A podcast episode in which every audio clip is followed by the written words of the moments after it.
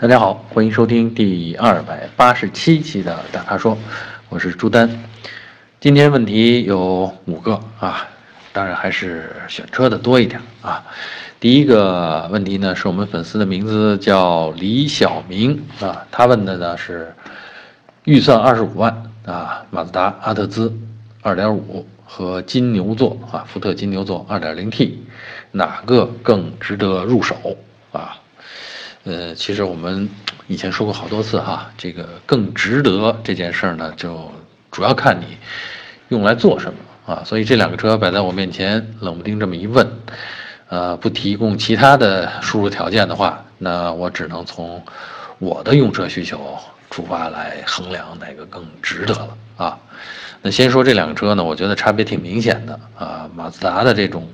呃节能路线啊，导致这车不小啊，这个阿特兹。呃，但是呢，车身比较轻啊，而福特金牛座呢是一个典型的美式汽车的设计啊，宽大厚重啊，这两个车就摆在那儿，车重上就相差三百公斤，三百公斤是什么概念？你想想，呃，正常人体重吧，七十五公斤啊，成年男性，这相当于就差四个人呢，啊，一辆就是相当于空车的时候。啊，就就车上就有四个人了啊！这个 你就想想，这个这个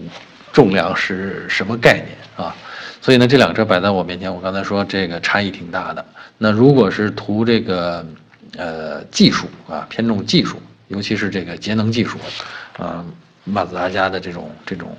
动感的节能技术的话，那我觉得这部分人可能会选它的，就是选阿特兹啊。另外，阿特兹的颜值也确实比较高啊，这种混动设计，表面的曲曲线呀，还有这个曲面的过渡啊，啊，都很有吸引力啊。那相比之下，这个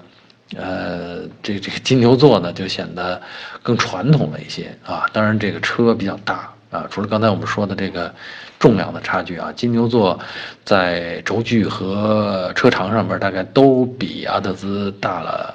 一百多毫米啊。这一百多毫米可能你拿手展开就是一拃，但真的在用车的生活的生活当中用车场景下，你可能会遇到比较多的是，你看到路边有个车位啊，别的车刚走，哎，但你就是。怎么揉都停不进去啊！因为刚走的那辆车比你车小一点啊，这就是大车的这个困扰啊。嗯，但是呢，金牛座也有它的优势，特别是福特的底盘啊。我觉得呃，福特的底盘呢，特别适合，尤其是中级甚至中大级的轿车啊，特别适合长途旅行啊。如果你一天你需要开个六七百公里的话，哎，你开金牛座绝对，我可以说绝对比阿特兹舒服。啊，呃，而且呢，车，呃，重了以后啊，大了重了以后呢，它会隔音也相对的会好一些啊，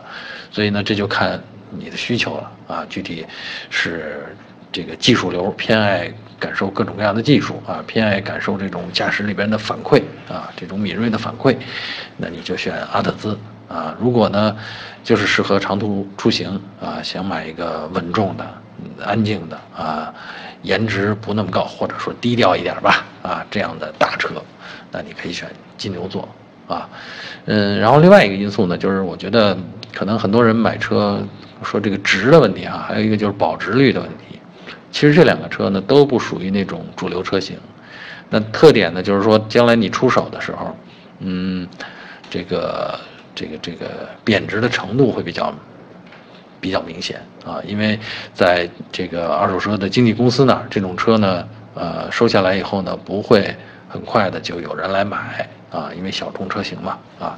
所以呢，对他来说呢，他为了降低成本，他就要把这个收购价压得低一些啊，这就是贬值率啊，为什么会在这种小众车型上贬值率就比较高啊？但是你要具体问这个阿特兹跟金牛座哪个贬值率更高？这个咱们谁也不好预言五年、十年以后的事儿啊！我只能说，反正都挺高吧，啊！所以呢，貌似你看这个问题好像没答案，咱们只是分分析出了两个流派。嗯，其实我是觉得呢，你换个角度也可以想想，就是在同样的预算的情况下啊，我们这位粉丝的预算是二十五万，那么能够买到哪些自己常用的或者自己特别想要的配置？啊，那在这两辆车上啊，那你去仔细的比较一下啊，切记啊，一定是常用的和自己想要的啊。个其他的啊，听销售在那儿罗列，大多数用不上的话，你那钱就是白花了啊。所以说哪个更值得买，嗯，开一开，然后去看一看这个具体呃打折的情况、优惠的情况，好吧？呃，第二位给我们提问题的粉丝的名字呢叫显俊啊，明显的显，俊俏的俊啊。呃，他的问题呢有点挑战啊，因为他是说他看呃他想买一辆十四万元左右的轿车啊，十四万元很精确啊，既不是这个十六万，也不是十二万，十四万元啊，也不是大家泛泛说的十五万啊。然后他主要用途呢就是上下班，平时上班的时候、工作时候上下班，以及周末开高速回家啊。看来工作地跟这个家离得比较远，需要开一段高速。那他对车的质量、舒适性、耐用性。据他说是要求比较高的啊，大家记住啊，质量、舒适性、耐用性啊。然后他现在看了几款车，想让我们帮助分析一下。那分别是大众速腾啊、别克威朗、丰田卡罗拉，还有本田思域啊这四款车。这四款车其实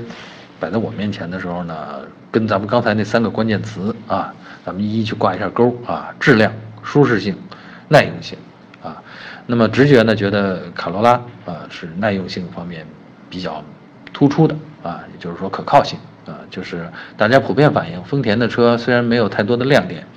但用起来也没有什么槽点啊，就是说呃没有特别明显的吸引人的地方，但是你呃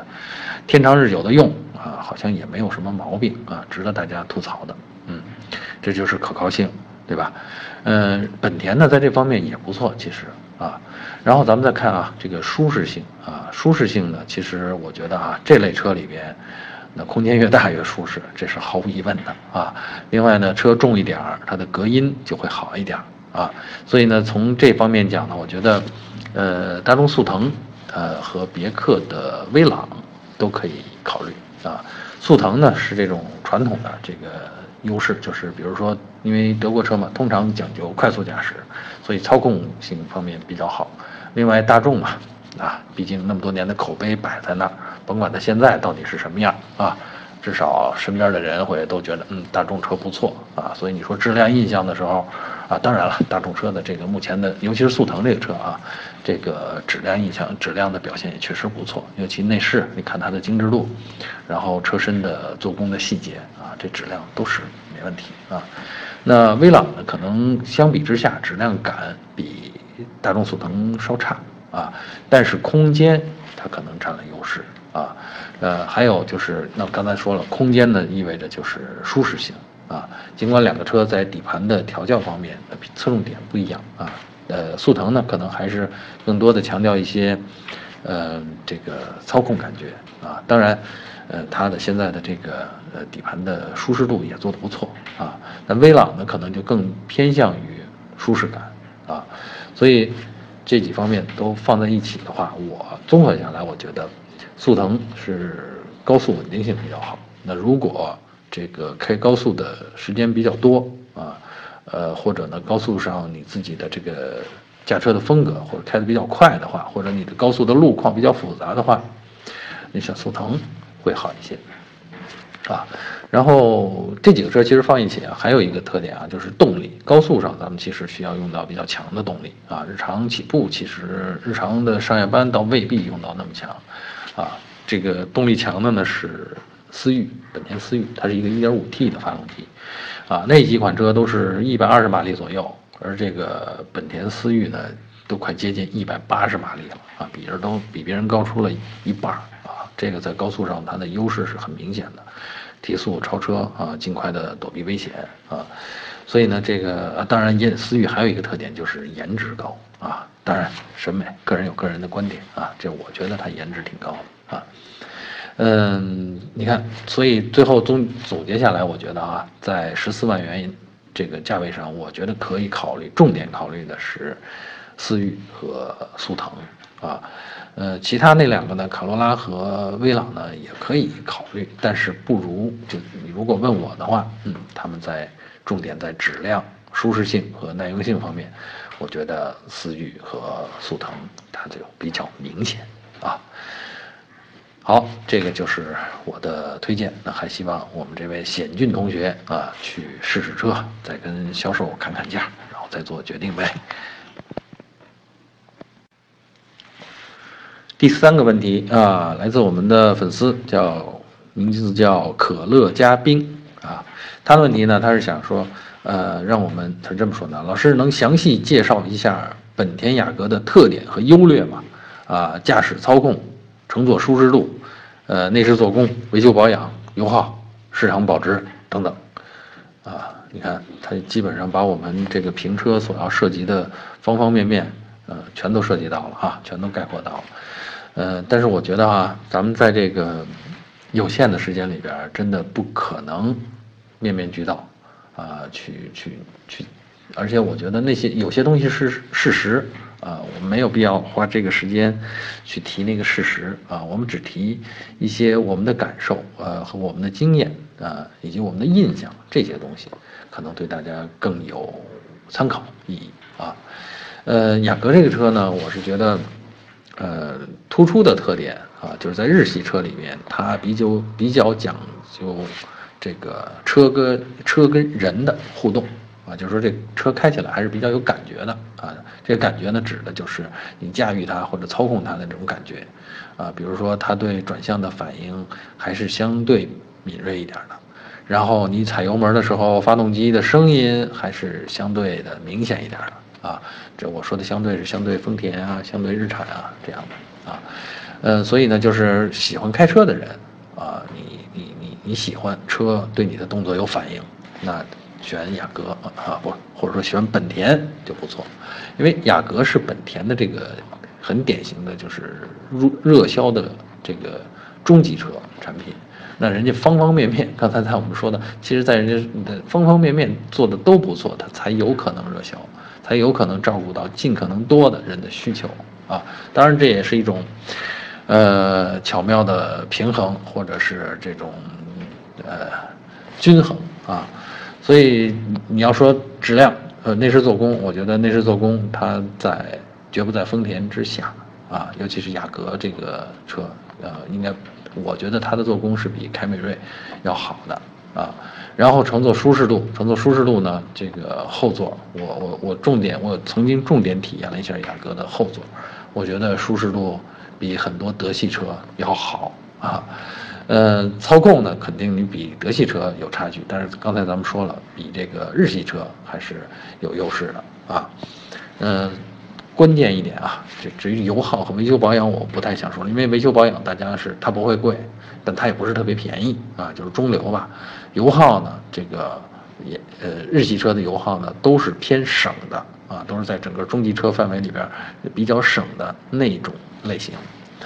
最后，我觉得重点说说保值率啊，保值率这件事儿，其实呃，对于这种类型的车来说挺重要的，呃，因为大家买这种类型的车，除非对车特别感觉的人，你买这车一直用到烂，呃，基本上，嗯，买的话，呃，大家可能会用个五六年，啊，七八年，可能就要换新的了啊。那换的时候呢，你手里如果是一辆这个保值率还不错的车，这个时候，呃，你可能会。比较比较欣慰啊！当然，咱们说保值率还不错的车，顶多也就是比那个啊同当年同价位的这个呃 保值率不好的车，也就多卖一万块钱啊。这考虑到你用了七八年以后啊，顶多也就是这样，最多最多，车况好的情况下，哎，但是这个保值率高这件事儿，在市场上它是有口碑的呀啊，它证明你是呃懂车的呀，呃会算计的人呢，对吧？所以呢，这个还是有价值的啊，嗯，我觉得这个保值率这件事儿，像我刚才说的，其实大部分人应该考虑一下啊。这个，嗯，因为现在很多我们进入了这个换车啊，大家已经不是在买自己的第一辆车了，进入了换车的这个时代。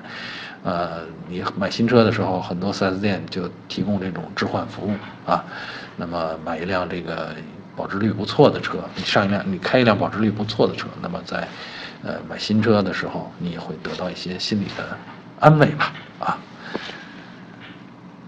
好，这个就算是我我对雅阁的点评吧，呃，不够全面，但是我印象当中，我觉得关于雅阁，也就点到这里了啊。第四个问题啊，我们的粉丝，嗯，不要说话啊，这也是我们这个忠实粉丝了啊。我们其实这名字好像已经不止几次啊，我 好像好几次是回答他的问题了。他的问题呢是这个啊，他是一个用车的问题。他说新车需不需要做四轮定位、动平衡之类的事儿？啊，他说之前他有个朋友的迈腾还是新车的时候，手松开方向盘二十米后车就开始跑偏了。啊，这个确实比较少见啊，因为新车在这个出厂的时候，其实，在下线之前的最后一关，其实都经历了这个呃四轮定位啊，动平衡呢，应该是轮胎进厂之前装车之前，每个轮胎都做过动平衡的，然后才可以装车啊，所以呢，这个买到新车，这个按道理来上讲，根本不需要去做四轮定位啊。嗯，那他的朋友遇到过的这个情况呢？我觉得可能是这个怎么说呢？这个叫呃，当然是这样啊。咱们先说前提条件啊，他遇到的这个情况呢，如果是平直路面上遇到的，那确实是转向系统里边有问题啊。像我们说，可能转向系统它动过啊。比如说修过啊，因为某种原因，或者是它蹲过、上 上过马路牙子，嗯，这这样的猛烈的、强烈的动作啊，给它有一些有一定的变形。呃，其实轮其实这个即使做过四轮定位的啊，四轮定位正常的这个车呢，在呃道路上呢也会逐渐的偏，这是因为我们的路面呢是中间高、两边低。啊，这是所有的公路的特点，是为了雨水不存留在路面上啊。那你如果呃这个这个放开方向盘的话啊，车其实会逐渐的啊向右侧偏，就偏到路边啊。这是路面本身的这个几何形状决定的，这个本不是它问题。但是这个偏呢，可能是你跑出一两百米以后，你发现它逐渐的在往边上偏。这个是正常的，啊，如果就二十米就偏了，这事儿就像刚才咱们说的，可能是转向系统里边，呃，有有维修过啊，或者维修的不彻底啊，呃，另外呢，还有一种情况呢，就是你的轮胎左右的，尤其是前前轮左右轮胎的气压不一样，或者某些情况下甚至是花纹不一样，这都可以导致那左右车轮它受到的阻力不一样，那受到阻力不一样，那逐渐的它就会偏向。阻力大的那一边啊，所以呢，这个是，呃，跟大家说明白的，就是，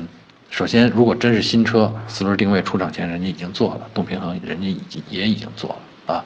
啊，这是合格的新车啊。第二呢，就是你发现你的车跑偏啊，看看是什么路面上啊，一般的公路呢都是中间高两边低啊，你逐渐偏向路的一就是外侧啊，右侧，咱们这中国的话是右侧的话，逐渐偏，我说的是啊，这是正常的。这也不用太担心啊，手轻，在这种路面上，我们扶着方向盘就 OK 了。嗯，还有就是关注一下你左右胎的这个气压啊，气压正常的情况下啊，这个呃阻力应该是基本相同的啊。呃，还有呢，就是说了啊，这个花纹啊，尤其是前轮，大家尽可能用同一个牌号的这个呃轮胎，呃，用同一个磨损程度的轮胎啊，来保证它的呃。行驶的阻力，更重要的是保证它刹车时候的制动力左右是均衡的啊。好，这个关于呃四轮定位我就回答完了。呃，第五个问题啊，我们粉丝名字叫烟火啊，他的问题呢 有意思，他是这么说，他说天窗是鸡肋吗？这是考虑配置啊啊，是问天窗是不是这个不值得拥有的配置啊？他说时间用久了以后是不是会老化？会出现异响、漏水等情况，呃，还有啊，真皮座椅用处大吗？啊，说真皮座椅夏天热、冬天凉是真的吗？嗯，这个其实我相信啊，很多啊，这个自己有车的朋友在这儿，在这个问题上都是有发言权的啊。这个天窗啊，首先呢，我是觉得至少我的车上啊，天窗质量不会那么差啊，就是还还还漏水啊什么的，这个其实就不合格了啊。那老化可能各个地区的这个日晒的这个温度变化的情况不一样啊。我觉得在大多数情况下，这个天窗用个五六年，呃，也不应该出现明显的这个密封性能的下降啊，所以这个老化也不是那么那么明显啊。